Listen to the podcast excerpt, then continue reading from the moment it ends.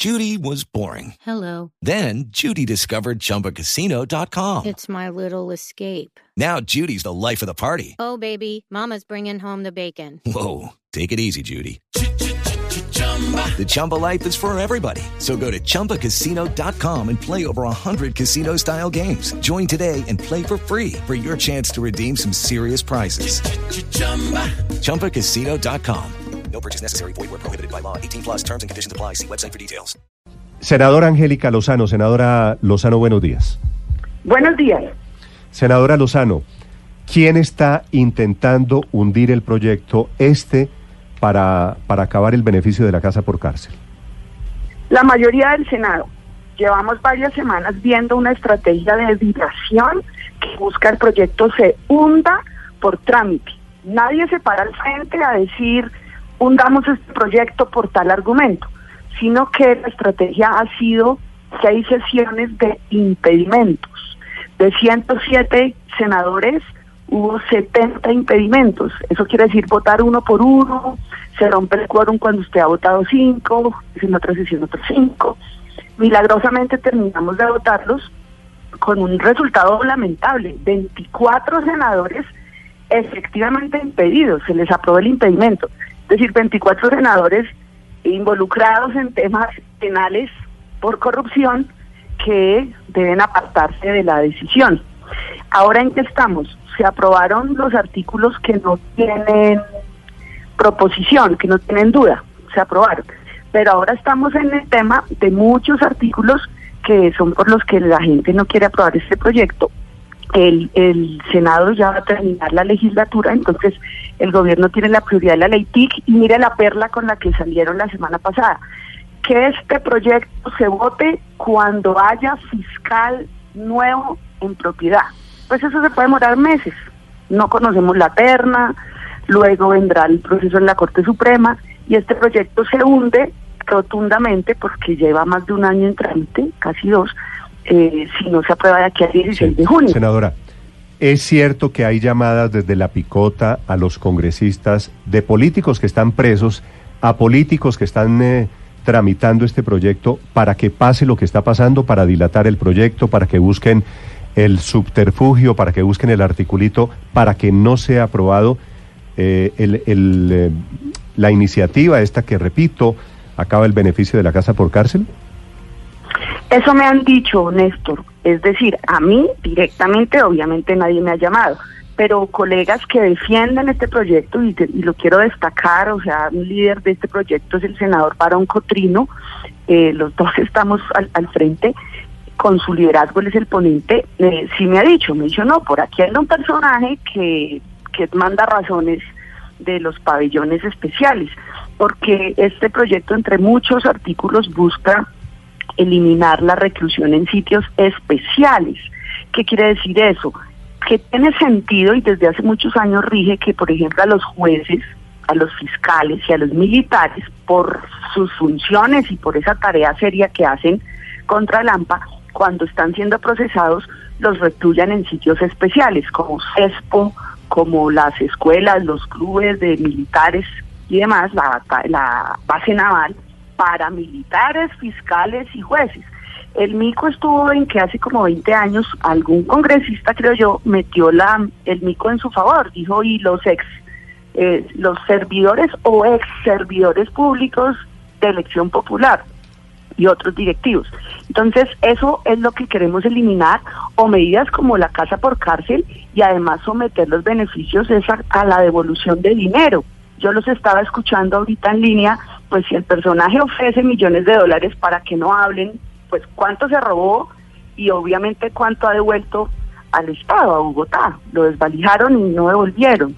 Entonces, cualquier medida tiene ante todo y primero que estarse, mm, estar la devolución de dinero. Sí. Entonces, eso dicen que es un personaje que, que viene de la... Pero usted tiene idea quién es el personaje o quiénes son los personajes que están llamando Ñoño Elías decía por ahí, ¿no? No, la verdad no tengo idea. Ñoño, a mí me dicen, yo pregunto y me dicen que Ñoño y Musa. mal haría yo en decirlo porque no me, el mono sabe en qué palo trepa, a mí no me manda razón nadie. Senadora, pero, Pero, han, han- han dicho que están viendo a, a un ex senador en los pasillos del Congreso en estos días, Antonio Correa. ¿Usted lo ha visto? No lo he visto. Él fue senador el periodo pasado Sí. por Opción Ciudadana. Sí, está No investigado, entre otros, por temas de mermelada. Y dicen, esto es rumor Que y sería chisme, el emisario. Que sería el emisario. Mm. Por eso le pregunto si lo ha visto, porque me dicen otros que lo han visto. La verdad no lo he visto, pero digamos es corriente que vayan ex congresistas, pero a él puntualmente yo no lo he visto y pues no hablo con él desde el periodo pasado, cuando él era senador. Entonces aquí el reto es que quedan los días y las horas contadas y que hay muchas argucias como esa, me salieron con otra. Esto no tiene unidad de materia. ¿Qué quiere decir eso? El Congreso es bicameral, no Cámara y Senado. Estamos en cuarto y último debate, es que si esto se aprueba es ley. Entonces dijeron, no, no, no, es que esto se cae en la Corte, esto viola, yo no puedo aprobar una cosa viciada porque esto no se discutió en Cámara. No, pues resulta que el Congreso es bicameral. Si el Senado no puede agregar algo, pues entonces volvámoslo unicameral. Entonces lo que quiero redondear con este ejemplo es que nadie le va a dar un argumento en contra de un punto, sino que es impedimento cuando haya fiscal nuevo, unidad de materia. Ahorita pues la prioridad del gobierno es la ley TIC, luego Sí. el final de la agenda legislativa. Senadora, pero eh, el- con lo que nos dice, senadora Angélica, eh, la ley, usted, ¿cómo están las, las cuentas de los votos? ¿Es posible que se quede y que, y que no pase o, o al final del día cuando tengan que votar de pronto sí les da pena y votan? Pues mire, la pena, la pena ya no pegó. No, no, no, no es un factor, digamos, como decisivo. Eh, sin embargo, es lo único que, que genera avances, la presión ciudadana, la, la veeduría, la Pero ¿cómo están las cuentas? ¿Cómo, ¿Cómo están sus cuentas de votos allá? Vale.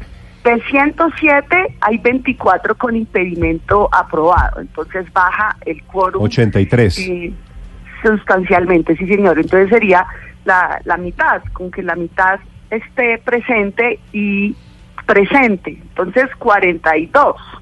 Y de los 42 la mitad más uno. O sea, es vergonzoso. Una, una ley de este calado puede ser aprobada por solo 22 eh, congresistas, senadores. ¿Y ¿Qué- tienen los qué depende 22 esto? votos? Sí, sí. No, pero sí, se necesitarían 40 y 43. Presente. En caso de que vayan todos, sí. Sí, sí, presentes, votando, sí. Eh, no, veintipico de votos sí tenemos, por supuesto. Está toda la oposición, están congresistas del Centro Democrático. De cambio, resalto el, compromiso del senador Barón Catrino, pero de cambio también es que viene el que votemos esto cuando haya fiscal nuevo. Que me da risa la columna del ex candidato Vargas Lleras. Todo esto ya sirve y es inocuo y se hunde. Sí, pregunte. Eh, los senadores de Cambio Radical son los que dijeron aplacemos este proyecto hasta que haya fiscal nuevo. No, pues pero es- elegantísima forma de hundir. Pero es, es Varón, es el senador Germán Varón de Cambio Sí. Radical, su, su fórmula aquí, el que está empujando para tramitar Sí. esto, para dar los créditos que corresponden. Sí, por eso yo lo he resaltado y, y quiero ser absolutamente justa con el liderazgo de Varón. Lo que pasa es que Varón es el promotor y otros de Cambio Radical son los que piden que se aplace hasta que haya fiscal nuevo. Entonces, es- es- esa es la realidad, digamos, frente a la columna del señor que dice que esto ya todo existe. Todo existe, muéstrame dónde. Hoy vamos a discutir por primera vez. ¿Hasta cuándo hay, hasta cuándo hay, senadora. Lozano, cuál es el plazo para aprobar este proyecto? 16 de junio. Entonces estos son plenaria y, y, por ejemplo hoy, la vez pasada se levantó la sesión votando impedimentos de TIC. Hay más de 40 impedimentos de ley TIC. Creo que se alcanzaron a aprobar cuatro, a votar cuatro. Así que esa, esta semana es ley TIC, hoy y mañana. Entonces, eh, eh, este es un proyecto que está contra las cuerdas del, del filo del tiempo porque además necesita conciliación. Entonces, supongamos que logramos el milagro, gracias a la presión ciudadana y de Sí, los medios senadora. de estar ahí, que se apruebe en Senado. Luego tiene que haber una comisión de conciliación entre lo aprobado en Cámara y lo aprobado en Senado y vuelve a la Senadora. Lozano. De todas maneras, Señora el problema Paola. de la casa por cárcel es todavía mucho más complicado porque en muchos casos de corrupción es en realidad mansión por cárcel, como sucede o como va a suceder con un tipo como Marín, que si está dispuesto a pagar 4, 5 o 6 millones de dólares para comprar un silencio, obviamente debe tener una mansión con todos los juguetes y con todos los fierros. ¿Han pensado ustedes en el Congreso en la posibilidad de hacer como hace el mundo desarrollado, que se subasten las casas, las obras de arte, los cubiertos de plata, primero para resarcir parte del daño y segundo para que los que vayan a pagar por cárcel solamente la pagan, por ejemplo, en una vivienda de estrato 3 y que sea esa vivienda la que cumple con la garantía constitucional de la inembargabilidad de la vivienda familiar? Pues usted toca el punto que es, a ellos les duele es el bolsillo y por eso lo grave y en lo que está quedado nuestro sistema es en la recuperación de los recursos robados, eh, porque ha, ha habido muchos límites en cuanto a, a lo hurtado y no el patrimonio legalmente obtenido y heredado y no sé qué. Ese es un paso en el que en el que hemos intentado y es que responde por el patrimonio lo que tenga, si se lo haya heredado al abuelo más correcto. Eh, pero eso en, en este proyecto no está y eso por supuesto que es, es, el, es el tema de fondo, la capacidad de llegar a esa red de testaferros y donde oculta y en paraísos fiscales y demás, porque es el bolsillo y lo que roban lo que genuinamente les va a doler.